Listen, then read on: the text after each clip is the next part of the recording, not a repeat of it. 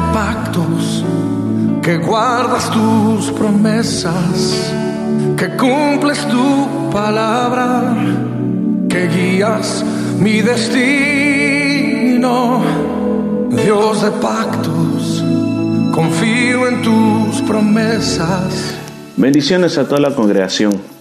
En este día estamos comenzando una nueva jornada Estamos en una semana muy, pero muy especial, la cual es la semana de nuestro aniversario. Por esa razón, durante estos próximos siete días, comenzando desde hoy hasta el día domingo, vamos a estar teniendo unos devocionales para poder celebrar este momento tan importante y preparar nuestro corazón para este próximo domingo, cuando todos juntos celebremos nuestros 31 años de existencia en esta ciudad. Y para esta ocasión yo quisiera compartirle una palabra en el libro de Deuteronomio capítulo 8, versículo 2. Y dice la palabra de Dios, y te acordarás de todo el camino por donde te ha traído Jehová tu Dios estos 40 años en el desierto, para afligirte, para probarte, para saber lo que había en tu corazón, si había de guardar o no sus mandamientos. Y te afligió y te hizo tener hambre y te sustentó con maná, comida que no conocías tú ni tus padres la habían conocido, para hacerte saber que no solo de pan vivirá el hombre, mas de todo lo que sale de la boca de Jehová vivirá el hombre. Estas palabras fueron palabras que Dios las está comunicando a través de su siervo Moisés para decírselas a una nueva generación. Ellos estaban a punto de entrar a la tierra prometida. La generación que salió de Egipto ya casi todos habían muerto. Ahora Moisés se dedica a recordarles, a darles a conocer, más bien dicho, a la nueva generación los principios, los decretos, las leyes de Dios. Y una de las cosas que Moisés hace en el libro de Deuteronomio es recordar las jornadas que ellos tuvieron a través del desierto para que puedan aprender las lecciones.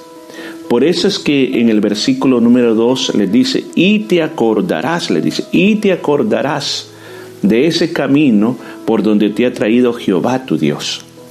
Yo creo que como iglesia tenemos que recordar nuestros principios.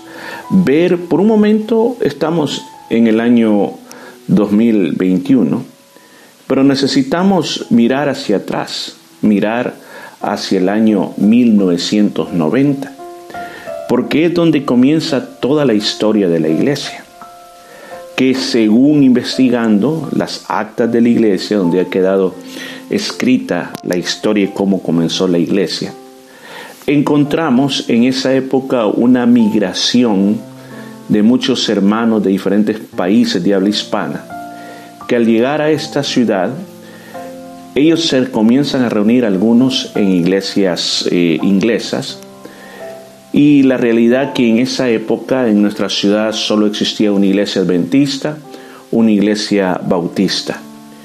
Pero habían esos creyentes que estaban viniendo a esta ciudad con el deseo de tener una iglesia donde se alabara al Señor con toda libertad, donde se permitiera el mover del Espíritu Santo.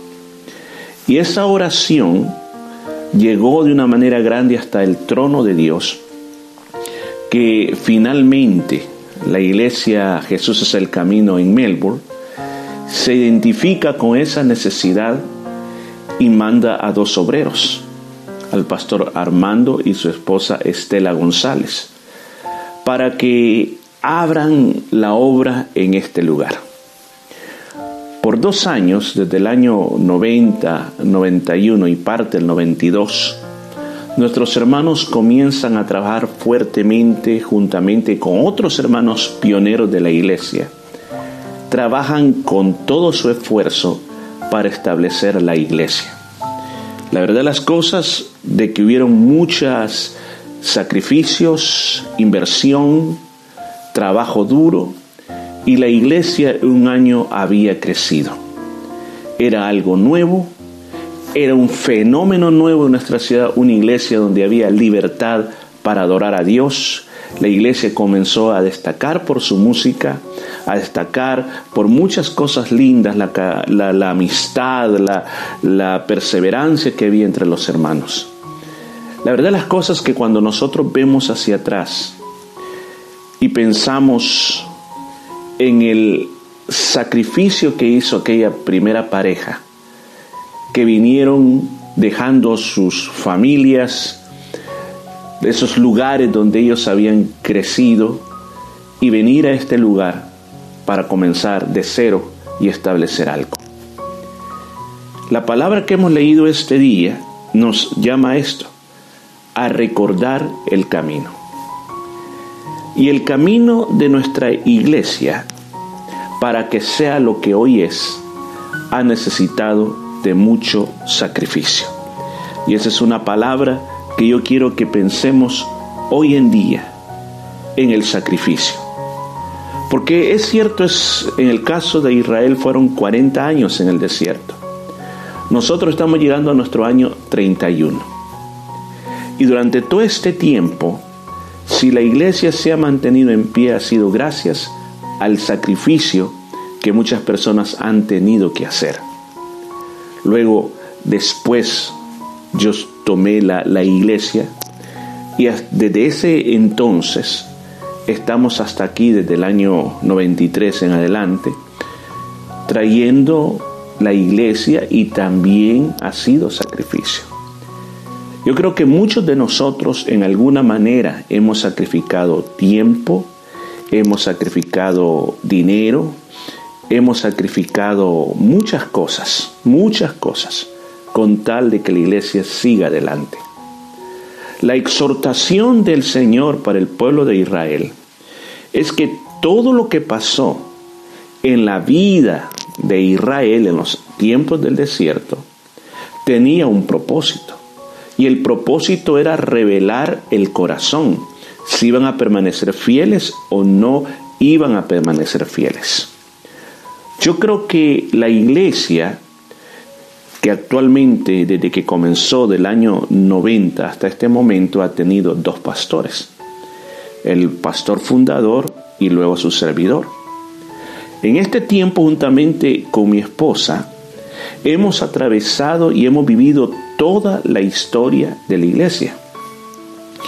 Y en esta historia de la iglesia, ya más de 28 años de ser el pastor de la iglesia, hemos podido ver muchas cosas que han pasado.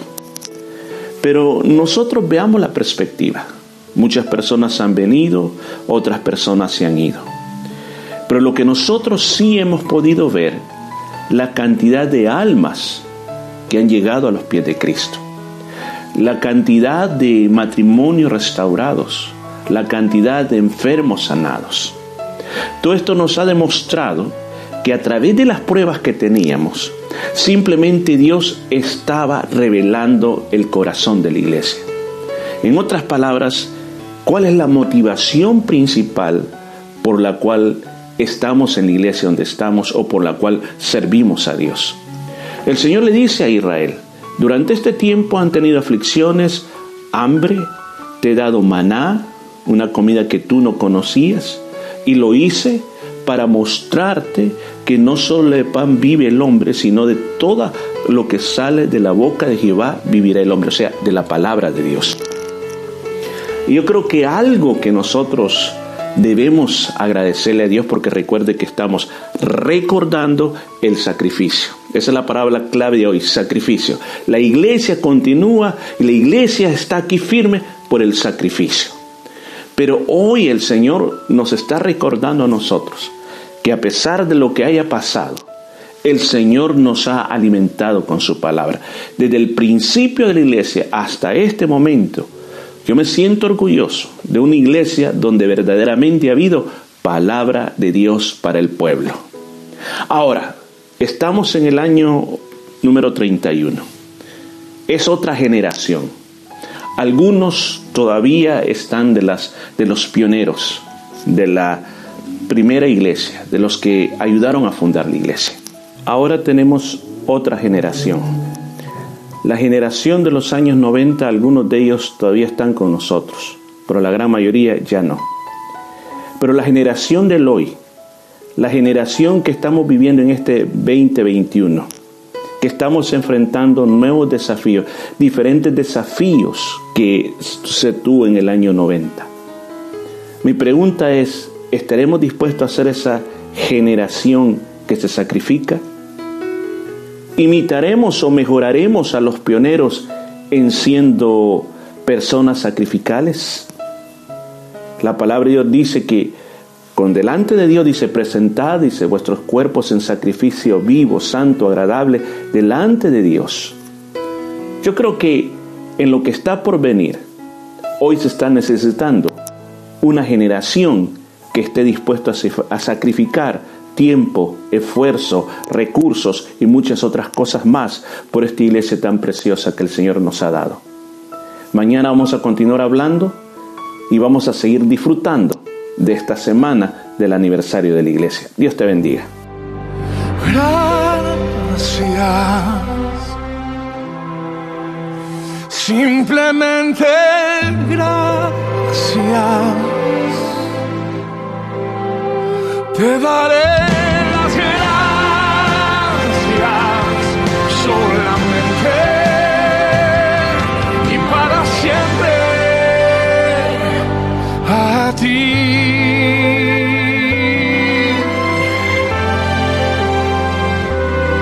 solamente